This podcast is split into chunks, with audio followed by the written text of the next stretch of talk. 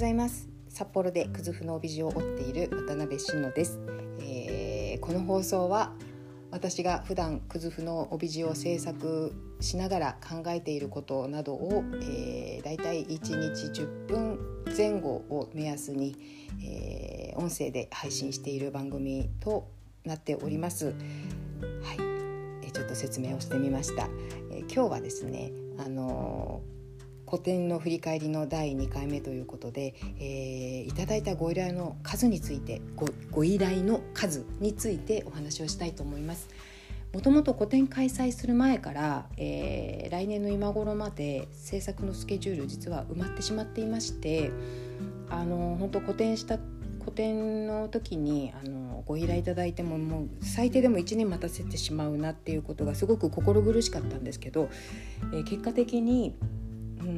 2023年の秋くらいまで、えー、びっちりスケジュールが埋まっているという状況になりました。ものすごくありがたいことなんですが同時にうーんとそれでいいのだろうかということもすごく考えまして、えー、結局すごくお待たせしてしまうんで今後あもしご依頼いただく場合には2年半以上お待たせしてしまうということになるんですよね。もうなんか2年半とか3年後って何？自分すらどうなっているかわからないのになんかこう依頼をお受けすることがいや果たしていいのかどうなのかちょっとわからないんですがただお受けしないことには制作にも入れないというか何て言うんだろうねあのその時どうなってるかわからないからまたその時ご依頼くださいなんていう不確かなことも言えませんしどうするのが一番いいんだろうっていうのをすごく考えてます。なんかあのもしねアドバイスこうした方がいいよみたいなことがあればお聞きしたいなと思いますし同じようにあの制作をねされている方でもあ同じような状況をご経験すでにされている方もしアドバイスあれば是非お聞きしたいなと思いました。まあもともとね年間生産数が7本なんで、えーと、どうしてもやはりたくさんご依頼いただくとそういうふうになってしまうんですよね。うん、でくずの材料も自分で取りに行ってるんで、えー、材料にも限りがある。プラスその制作もどうしても時間がかかるものなのでもうどうにもならない、うん、しょうがないんですけれど多分今の形を取るしか方法はないのだろうけれどもそれにしても随分お待たせしてしまって申し訳ないなって思います。ただあのー、ただねえっ、ー、と何て言うかなありがたいお話ですよね。本当にありがたいお話だと思います、えー、ありがとうございます。でえっ、とですねあのそのご依頼いただいた中の内訳もちょっとずつ当初と変わってきていまして最近あのえっ、とね普段着物を着たいので、えー、体に負担のない、えー、帯が欲しいということで、えー、お求めくださる方が徐々に増えてきています。あの割合的にねそれがすごく嬉しいです。あの当初うん2013年か2014年ぐらいなんですけど私くずふの帯を販売していこうと決めた時が。でその時に、えーイメージしていたのがうんと本当にね普段どんどん使っていただきたいなっていう思いがありました。だから半幅帯も結構積極的に作りたいなと思っていたし、えー、最近では六寸帯というのも、えー、折ってきていたんですよね。でその六寸帯っていうのが今回結構、えーと、注目してくださった方が多くってあのー、ご依頼いただいたりしていましてあと半幅帯も、あのー、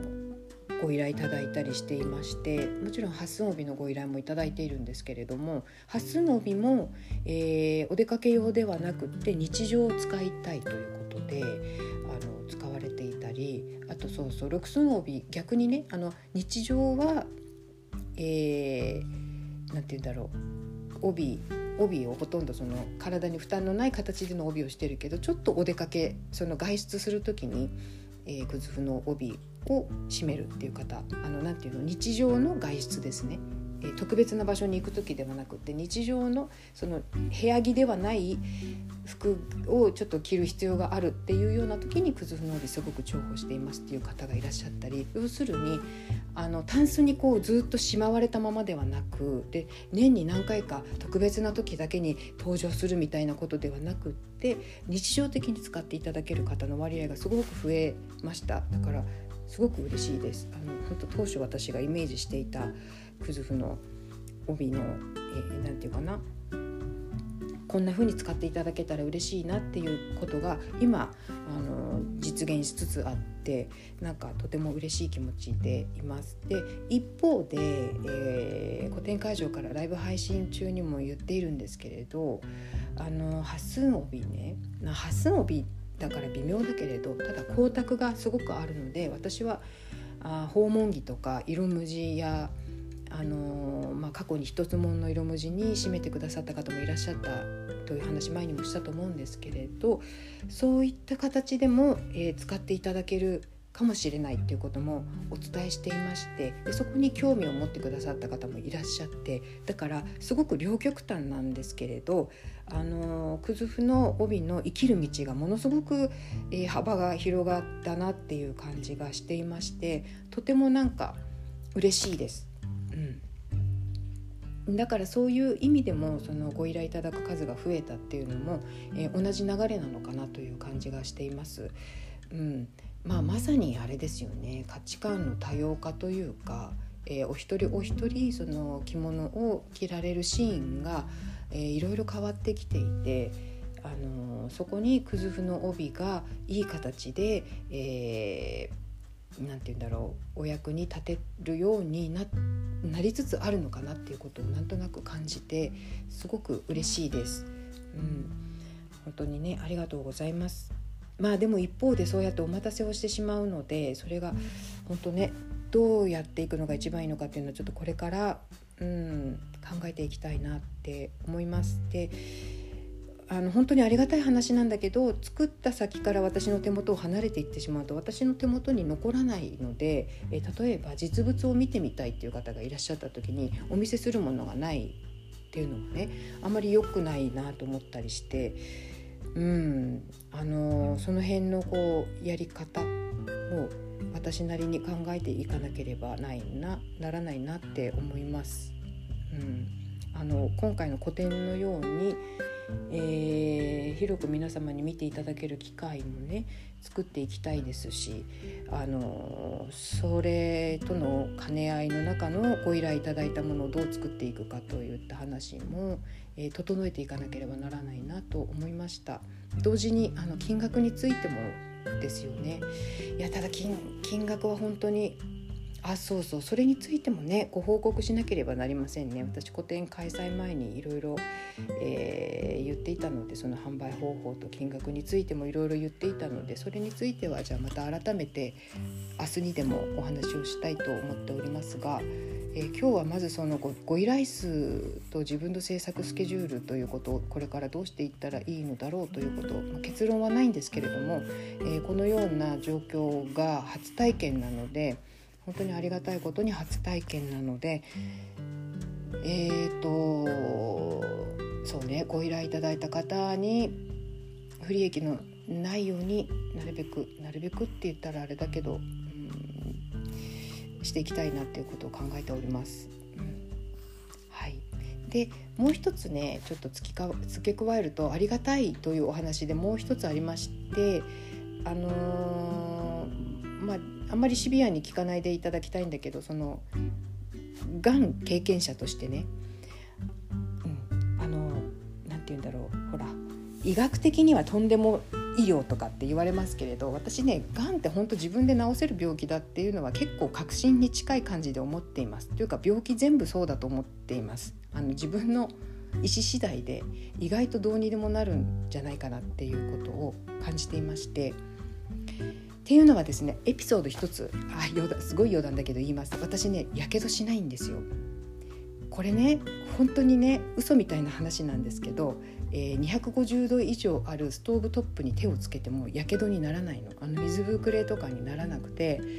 次の日になんか硬くなってすぐ治るんですよね。でそれはあるなんだろう薪ストーブ来た当初はすごいもう毎日ちょっとつけただけで水ぶくれになって次の日ビローンって皮むけたりしてひどい目に遭ってたんですけど、まあ、体が慣れたのかもしれないんだけどやけどねあのなかったことにするんですよ。